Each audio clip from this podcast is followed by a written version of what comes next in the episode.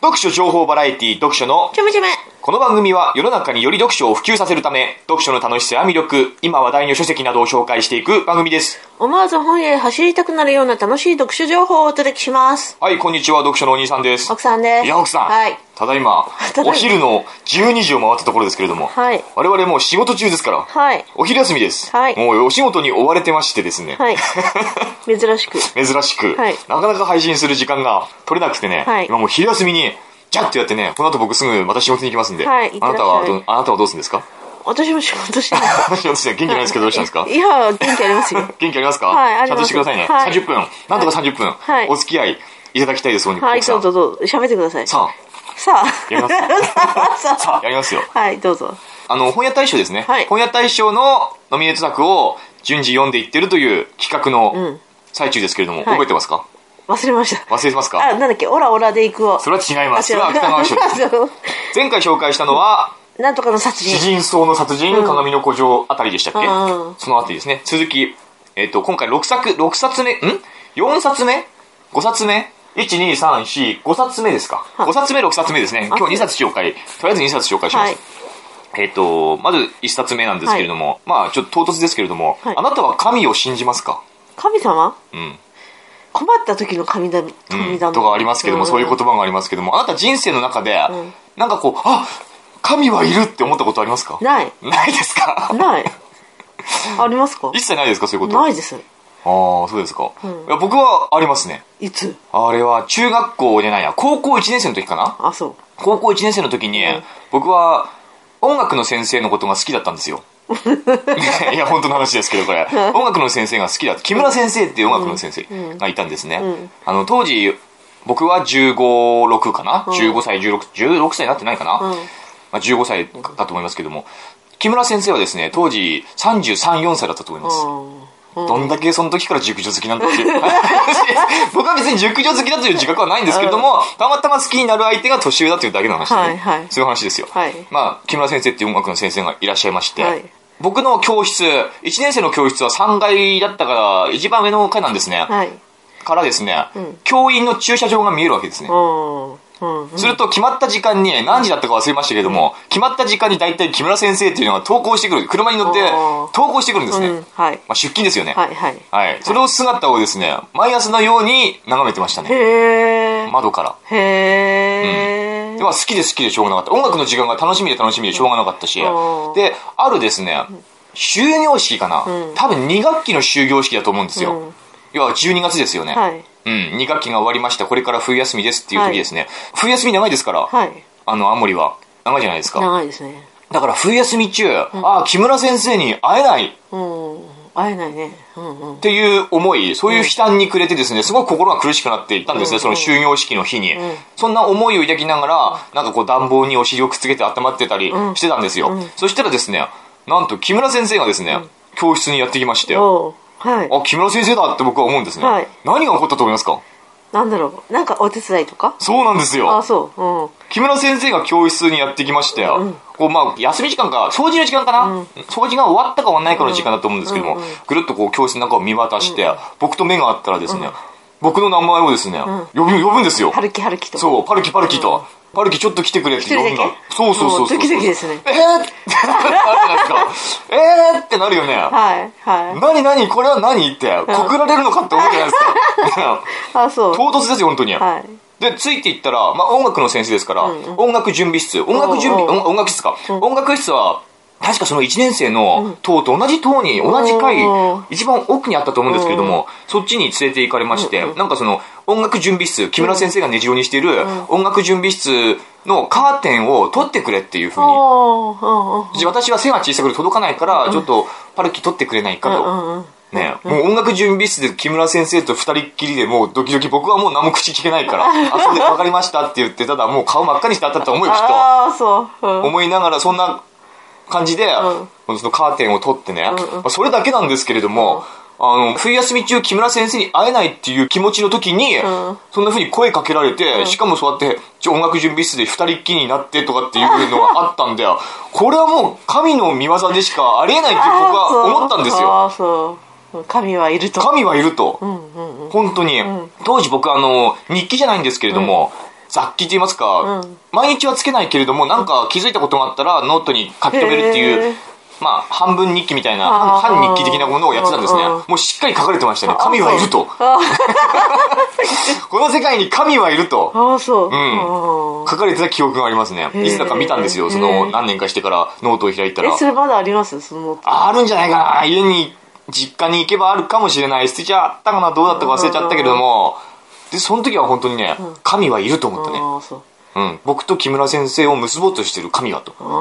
うんん、結局全然結ばれなかったんですけど 木村先生は結婚しましたからねあそうはい、あもう本当に好きだった、はい。ですねはい。何の話かと言いますとね え、はいあの今回紹介する「星の子」うん。はい。えっ、と、今村夏子さん、はい著これがですね、まさにその、神じゃないんですけれども、宗教にまつわる話なんですね。あああ。なたなんか知ってる情報としてちょっと持ってたんじゃなかったでしたっけこの星の子は宗教の小説だっていう。なんか言ってませんでしたっけあなた自分で。言ってましたっけど。忘れましたかすべて忘れてます。全て忘れましたよ。あなたは一体普段何を 考えて生きてる違うこと考えてます。何を考えて。あの、これで、芥川賞候補作ですかあそうなんですか第50第157回なんで、うんうん前回オラオラでの前かなああ、そう。の多分芥川賞受候補作なんでしょうけど、まあ割と薄くて読みやすい、うんうんはいで。ねこれ本当宗教の話でね、なかなか深いんですよあのーこれ主人公はですね林千尋ちゃんっていう女の子、うん中学校3年生の女の子なんですけれども、はいこの林千尋ちゃんが生まれた時、生まれた時すごく病弱だったらしいのね、標準をうんとして回る体重でこの世に生まれ、ん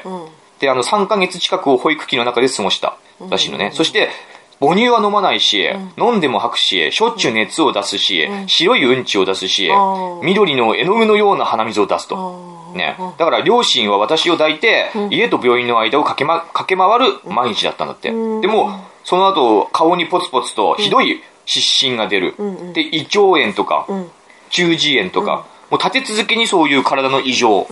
ていうのが起こっちゃうわけね、うんうん赤ちゃん千尋赤ちゃんだったら千尋ちゃんに、うんうんでかゆみで夜中に泣き叫ぶ千尋ちゃん、でもうなすすべがなくって両親も一緒にもう泣くしかなくどうしたらいいかもうわからない、どう治療してもなかなかその千尋ちゃんのその容体っていうかその体調っていうのは良くなっていかない、回復に向かっていかない、でお姉ちゃん5歳のお姉ちゃんもいるんだけれどももうお姉ちゃんもそういつもつられて泣き出して家族はもう毎日のようにその千尋ちゃんの体の異常ですね、ねそれによってね、辛い日々を送ってたんですよ、そうしたらですねある日お父さんの同僚さんかな、お父さんの同僚で落合さんっていう人がいるんですけれども、この落合さんが、その千尋ちゃんのその体の異常っていうものを知りまして、じゃあこの水を使って、千尋ちゃんの体を洗ってあげなさいというふうにある水を紹介すへるーそれが金星の恵みへえ。っていう名前のね宗なんか教宇宙のエネルギーが込められている水なんですよはい。すごいねね、。これを落合さんから勧められて、もうお父さんとお母さんは我が子のその体の異常、我が子の体の異常に伴うその家庭内のそのごたごたみたいなのがあってもう藁にもすがる思いだから、その金星の恵みを試してみる、それで千尋ちゃんの体を優しく洗ってあげるような毎日やってあげる、するとですね千尋ちゃんの体体調がですね立ちどころに良くなっていくんですね、へえ、よかったです。へえそこから、ああ、この金星の恵みは本物だと、宇宙のエネルギーが込められてるこの水は本物。ということで、そっちの方にのめり込んでいくわけね。んあらゆるも、いろんなこう商品を紹介されていく。んうんこの食べ物、この我々のところで発売、販売してるこの食べ物いいですよとか、このなんかメガネいいですよとかね、あらゆるものを勧められて、もうそれを盲信していくわけですね。うん、うん。で、まあ、それは結局宗教なわけですよ。何の、何教とかいうふうには書かれてないですけども、あいわゆる信仰宗教の類なわけなんですよね。へえ、へえ。で親はどんどんそれにのめり込んでいく、うん宗教って結構みんな毛嫌いする人多いじゃないまあなたはどうですかあ、あんあんまり興味ないですね。興味ないっていうか宗教。例えばこの千尋ちゃんの親みたいになってる人が自分の周りにいたらどう思います うーん。え、いいんじゃないでも。なんか、夢中になれるものがあって。一緒になってるわけじゃないと思うんだけど 私には絶対なれないからさ。あのでもさ、例えば我々も娘がいますけれども、娘がなんか体の異常を訴えて、どうしても治らない、んあらゆる医療機関に、まあ、受診したけれどもどうも良くならないぞっていう時に、まあ知人か友人かの一人が、この金星の恵みっていう水を使ってごらんって言って治っそれで治ったとしたら信じませんか信じるね。それは信じるね。僕は信じると思うんだよ信じるね。うん。うん、それでああこの世にはん科学では解明できない何か神秘の力があるんだ、でこの人たちの言ってることは本当だだって娘がなも治ったんだもん、っうんて思ってしまう親心っていうのはさ、それはわかるねわかるんだよねわかるねで実際そんな風になってしまってる人がいたら、ん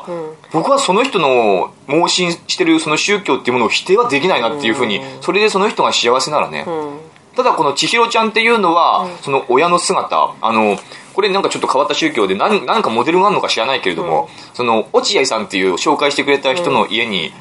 た家をに遊びに行くシーンがあるんだけれどもね、遊びに行くと落合さん夫婦が出てくるんだけれども、なんか頭の上にタオル乗せてるんですよ、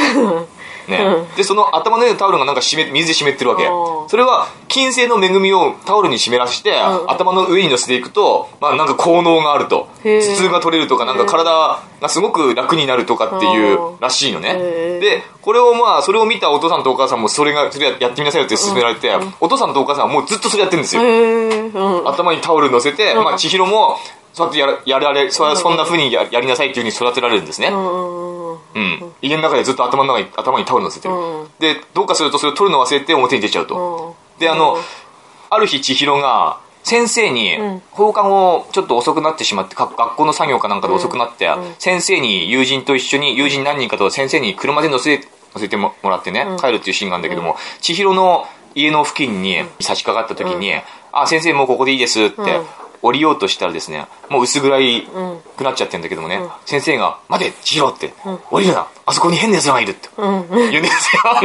あそこに変な奴らがいるって言うんですよそしたら公園の薄暗くなった公園の片隅でなんか緑のジャージに身を包んだ中年の男と女がお互いになんか頭の上に乗せてるタオルにその水をこうちょこちょこちょこっとちょこちょこちょこっとお互いにこう水をなんつうの湿らせ合って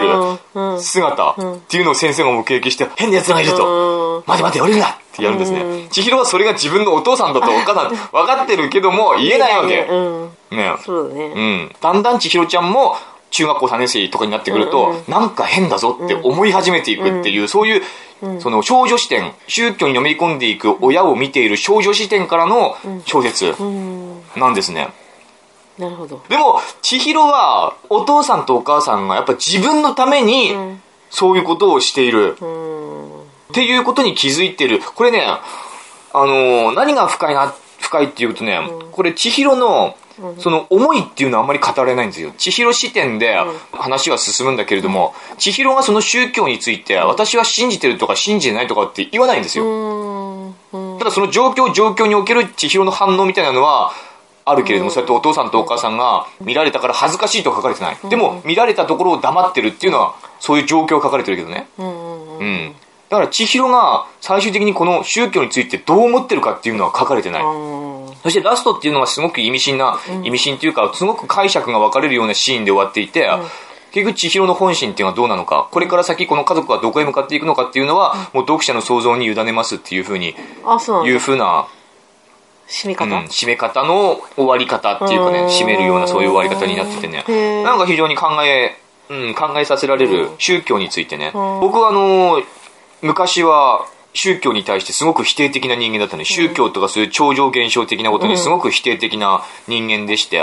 本当にヤフーチャットやってた時とかっていうのはもうそういう人と喧嘩ばっかりしてたんですねそういう地震予知ができるとかさ私にはオーラが見えるとかさそれこそ本当に霊能力があるとかっていう人たちとすごいこうガンガンガンガン言い合ってたんですけれどもある日その同じ否定派なんだけれどもあのすごくそういうそういう人たちと仲良くしてる人がいるんですよ否定派なんですよ、でも仲良くしてるのだから僕はなんで仲良くするのって言ったんですよ、あんな人たちあんなえそれ嘘つきどもと仲良くするんじゃないよそれはななんで仲良くするんですかって言ったのね、うんあまあ僕はもう血気盛んな若者だったから、うなんでそういうことするのって否定すればいいじゃないですかあんた否定派でしょって、そしたらですねあのその人はですね、あのじゃああなたは、僕に向かってじゃああなたは彼らが信じているもの、それを否定してその代替物を与えることができますかって言ったんですようんうんその時僕はハッとしたんですね。それは確かに僕はそれを否定したからといって、その人たちが信じてるものを、それに取って代わるものを与えることはできないと。信じてるっていうことは、なんかそれに救いを求めてるし、それによって幸せを感じてるですよね。うんうん。だから、せん、なんだ、清水文香っていう女優あが、ー千言よしこになりましたけれども、ね、んそれは、清水文香がそれで幸せだったらそれでいいし、で、騙されてるとかさ、いう人はいると思うんだけれども、周りの清水文香さん、千言よしこさんの周りの人が騙されてるって言うかもしれないけれども、じゃあその周りの人は清水文香を救えたのかって言ったら、救えなかったってことでしょ、ってことじゃないですか。その時彼女がもう苦痛にあえいでる時に、救ってくれたのが、その創価学科なの創価学科だっけ違違うう、あ違う幸福の科学、幸福の科学だったってことだってさ、じゃあもうそれで清水文香がそれでいいならそれでいいじゃないですか。千言よしこもそれでいいならいいじゃないですかね。っていうことじゃん宗教って結局。暑いねあなたなんか珍しいねいや、そう思ってたよあそういやだから、宗教、僕は別に本当に何の宗教とかもあんまり信じてないけれども、科学の子だから。でも、科学の子だ僕、科学科学の子びっくりアトムなんだうん、科学の子ですあそよう。結構科学的な人間なので、やっ科学知らないでしょ うん、論理的に物事を考えるし、やっぱ宗教っていうのにはまらなかった人間っていうのは、それだけ恵まれてると思うんですよね。そうかもしれないですねあの、なんか困った時に、ちゃんと助けてくれる人がいた。とかね、助けてくれる人がいなかった、相談に乗ってくれる人がいなかった人が、最終的にそそういう宗教みたいなものに頼るしかなくなるっていうだけの話で、それはしょうがないし、それでいいなら本人はそれでいいかな。えいいんじゃない、ただ、子供がどうどうなるかっていう問題なんですよ。ああそうなんだ子供にそれを自分たちのそのライフスタイル、宗教を中心にしたライフスタイルを押し付けるか、押し付けるのは果たして正しいのか。それは子供の視野、人生における選択肢みたいなのを狭めることになるのではないかと。まあ、狭めたところで、それで幸せなら幸せでいいのかもしれないけれども、何かこう子供が疑念を感じ始めた時に、その疑念すらも打ち消すのはどうなんだろうっていうことにもなるよね。なるほどねご理解いただけました。はい、わかりました。でもなんか、なんか、そそんな本結構ありそうな感じするけどね。何ですか宗教に入っての、うんん子供連れて、なんだっけ、告白だっけ、なんだっけ、湊かなえのさ、告えなんだっけ、告白じゃないな、なんだっけ、何でしょうあ、8日目のセミあってそういう話なんで ?8 すか日目のセセミ何8日目のセミってあれでしょあれそれ誰だっけ、あのーそれはねうーん長作がさ、信仰宗教みたいなとこに、それそういう話なんですか僕それもいや読んだこともないそかれらは違うんだけど、違うんだけど、あの、子供をさ、誘拐してさ、育てていくとかってそういう話なんだけどさ。うんあそれはそういうへ話閉だよ塞ね的な中で子供を育ててとかそういう感じの話なんだけど、でもそんな本結構ありそうだよねうんありますね確かにあるかもしれないでもこれ本当読みやすい本で会話文がすごく多いのであそあの読書あんまりしない人でも読みやすくてですねうんまあこの主人公の林千尋ちゃんの気持ちになってなるほどね、うん少女してどういうふうに、うん、思っているのかっていうものをちゃんと考えてみようとうん宗教とは何だとあなたは神を信じない人ですけどもいや信じるってたまに信じるってどういう時信じるんですかえー、なんだろうななんで今日そんな元気ないんですか いやななんか眠くてご飯食べたばっかりで もうちょっとお昼寝したいかなって感はじ、い、もうお昼寝してる時間ないですけれどもそうだね、はあもう時間じゃないいうん、時間じゃないですよまだはい何もないですかあなたは何を何を喋ることはないんですかないですよどそうですかんどんどん紹介してくださいないよないよでまあ星の子、んうんまあうん悪くはないけれども本屋大賞はないから本屋大賞ではないですねなあそうではないまあこれが真ん中真ん中から下だろうな6位7位8位ぐらいになるのかないやいい作品だと思うんですけどね、うんちょっとでも内容が軽い軽いうん軽いかなよくある話いやよく あるまあよくある話なのかなだと僕はいろいろ考えさせられましたねあそうこれ読んでうんうんうまあ読んで損はないかなって感じんないですねうん、じゃあ次「魂への牙」うん大泉洋大泉洋塩田武史、塩田武史か、率直に言いますとですね僕は塩田武史さんの著書これ2冊目去年じゃない去年だね、去年「罪の声」はでノミネートされてたんですね塩田武史さんっていうのは、うんうんうんで去年の「罪の声」もね僕正直あんまり面白くないっていう感想を述べたと思うんですよで今回の塩田武史の「騙し絵の牙」もね、率直に言うとそんなに僕に合わない ああそうああそっかそっうんか、合わない、うんうん内容はおいいと思うんだよすごく、うんうんでこれあの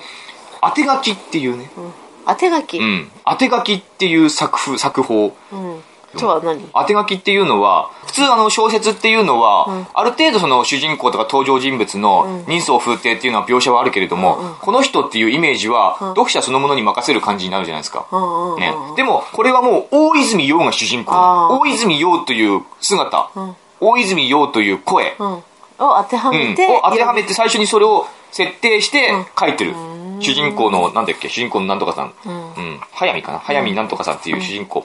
は大泉洋ですよっていうふうにだから大泉洋の写真がドーンとなってるんですあそうなんねだそういう当て書きってへいーうでこれね出版社の話なんですよああうん、出版社の、大泉洋は出版社の編集長、うんあのある雑誌の編集長やってまして、うんうん今この出版業界っていうのは不況じゃないですか、うん雑誌の売り上げもあんまり伸びなくって電子化されるとあどんどん電子化されていく、うんうんその紙でするうんうん採算が取れないんだね、うんうん紙ですってもだから電子化されていきますよっていうのに、自分の雑誌を守るべく奔走する、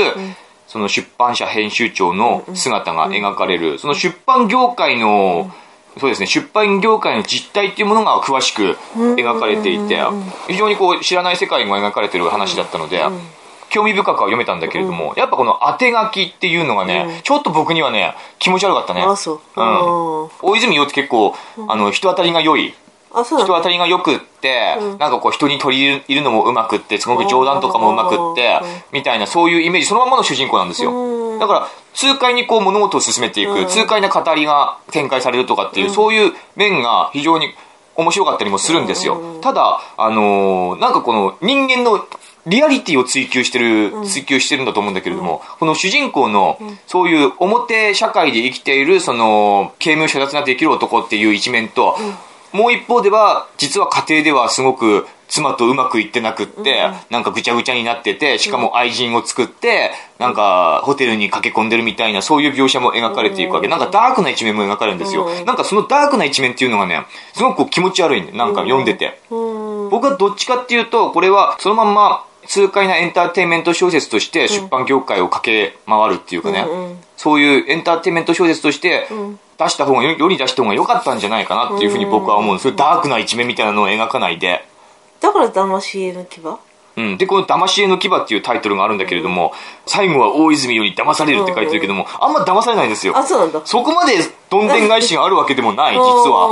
は読んでると、うん、何も騙されないはっきり言って、そこまでのもんじゃないのでなぜゆえ本屋大賞いやて感じ、あのーだからその出版業界の実情はすごくうまく描かれてると思う。あーそうなんだそこはすごくリアリティがあって、あのー小説家とのやり取りもあるのね、うんうんこれはまあ、この人は雑誌の編集長だけれども、あのー昔は小説家の編集もやってて、小説家にすごく思いやりが、思い入れがある編集。者なんですね、だから小説家とのやり取りがすごく多い、であのー小説家ってやっぱプロだからいろんな自分の作品を書くときに、自分の主観ではなくていろんな客観性を想像して書くじゃないですか、うんうんでもやっぱり一人人間一人の客観性には限界があるわけよ、うんうんやっぱどうしても主観的になってしまう、んね、だから自分が書いた作品が他の人読者からどう受け入れられるのかどういうふうに見えるのかっていうのはなかなか分かんないもんだと思うのね、うんうんいくらプロでも、そこを埋めるのがやっぱり編集者なんですよ、うんその客観性っていうものを埋める、うん小説家とその編集者っていうのは切っても切り離せない関係、うんすごく親密なんですね、んそういうのが描かれていてあの本が好きな人は絶対これ面白いと思うんあですよそううあーん、だから本屋さんはこれ選ぶなって思うのあねそうああなるほどねうん地あと域本が限好き定なじ人ゃないけどさそういうそういう専門的なうん部分における人はね、なるほどうねん、そういうのがすごく面白く描かれてるのは面白く描かれてるんだけれども、本な屋んか大賞はこない。うないねないないないリアリティというのがをあまり追求しあまりに追求しすぎてて、ドキュメント作品。ドキュメント作品ですね、うんまあ言ってしまえば72時間ドキュメント作う品。んそんな感 じ知ってる ?72 時知間らっないて。何ですかそれなんか NHK でさ、定点カメラを設置してさ、72時間ずっと。ああーわかるわかるわかるわかる私あれ好きなあののお客さんの流れとかを見るそうねそうそう。うんうんうん人の、うんこういう人だとかさ。うんうんうん、うんちょっと話でインタビューしてそうそうそうなんかさっきからこの人ずっとここにいるけどもそうちそょうっと話を伺ってみようかみたいなそれとは全然違いますけどうんあれが好き、あの番組。あと、サラメシが好き。誰もあなたにそんな番組 好きな番組を通ってないですよあ、 そう。なんか、その本の話飽きてきたからさ。あそうですか話題いやだから僕何もこれ面白いなとかあんまり騙し屋の牙はうん。読みたい人は読んでみて読みたい人読めばいいよ、でも本好きな人は多分面白く読めるよあうん興味深いところはたくさんあるあそうん知らなかった世界っていうのが覗けるからううんんいいと思うでも、川端じゃなかった。うんあんまりいくら僕はあんまりおすすめしない高いでしょそれ1600円プラス税なんでうんまあ2000円近いですようねん結局ねう、んまあ、痛いほど圧倒的リアリティとかって書いてますけど、うんリアリティまあリアリティはあると思うね、うんまあ、今回だからこの2冊はそこまで本屋大賞ノミネートには絡んではこないと思いますけれども、星の子は割と、まあ、さっくり読めて、うんいい小説だったなっていうふうにえじゃあ暫定1位は何あ暫定1位はやっぱ鏡の古城でしょ鏡の古城今123位決めようもう決めんの え暫定ねいやまだ暫定123位は暫定じゃあ今まだこそ一位だっけあの実は僕ねもうえっ、と全部読んでないけれども「万丈のひまわり」アックスまで読んでます7あそうなんだ冊読んでますもあんそううんうあと何冊ああと3冊そうすごいね鏡の古城絶対今回来ると思うこれあそううん1位今のとこねだってでもあとさ「万丈のひまわり」アックス読んだでしょ、あとなんだっけキラキラキラキラとキラキラは絶対ないからなんでない んだよキラキラは絶対ないんだよなんで読まなくてもわかるもんなんでキラキラなはんでいやないね 題名がいいじゃない、んキラキラなんで題キラキラにしたんだろ知らないキラキラ恐怖ねうんうん、もう題名も陳腐じゃないですかなんか、ううん面白いかもね面白くまあ面白いのは面白いかもしれないけれども、まあ面白いと思うよ多分面白いよキラキラうんうんは普通にでも対象はない絶対にそうそうであとあるとすればあの原田マハあーたゆたえども沈まずかあたゆたえどもなんとか、うんん原田マハがひょっとしたら上位に絡んでくるかなっていう気はするけれどもうんあとなんだっけ浪谷百貨店じゃねえなんだっけ何かえっと百花の魔法ですね、百花のむ魔法村山崎これもね読んでますあのよ今これから読もうとしてるんですけれどもこれもねパッと見た感じ来ないですねこれはあそううん、多分上位には入ってこないうーんと思いますだうかんら鏡の古城先行馬ですね本大本命だと思います大本今回簡単だと思う1位予想は、うんうんうん1位以下を予想するのが難しいかもしれないけれども、いじゃあ予想して1位あのままだだって言わ ないあのちょっとネタバレになっちゃうけども、正直ね、アックスがすごく良かったあそうんアックスの話を早くしたいう私早くでも今日読んじ今ゃった日は読んじゃったアックスがすごく良かったんですよ、あの伊坂幸太郎のね、うんあああなた読んだことない読んだことない仙台の作家さんですか誰だっけいいよって言ってたのうん誰かツイッターで言ってましたね。あの、お兄さんにアックス読んで今日の感想を聞きたいって言ってた方いましたね。アックス良かったんです よ。俺、あの、いに、今のところね、鏡の古城の次はアックスなんですあよ。そうじゃあ、うんアクスを次い紹っ介ちゃ話したい。もう時間ないから次にやっちゃうけども。うんじゃあ今回もう、だって面白くないでしょ、もう。ねあなた話聞いて何一つ面白くないでしょ。うんあんまり面白くなかったなススルーしてもいいあなたのテンションの低さ。私はあれサラメシが好きサラメシじゃないですよ。 それ本じゃないから。サラメシの何が好きなんですか、じゃあ。サラメシのあのみんなのさ弁当の具合、具合。どんなそれ見て勉強してんですかあなた自分で僕に詰める弁当とかをうそうどんな風にしたらいいかとまあか。そう美味しそうだなとかさ、大体あなたが作る弁当なんつうのはもう彩りが ない。ね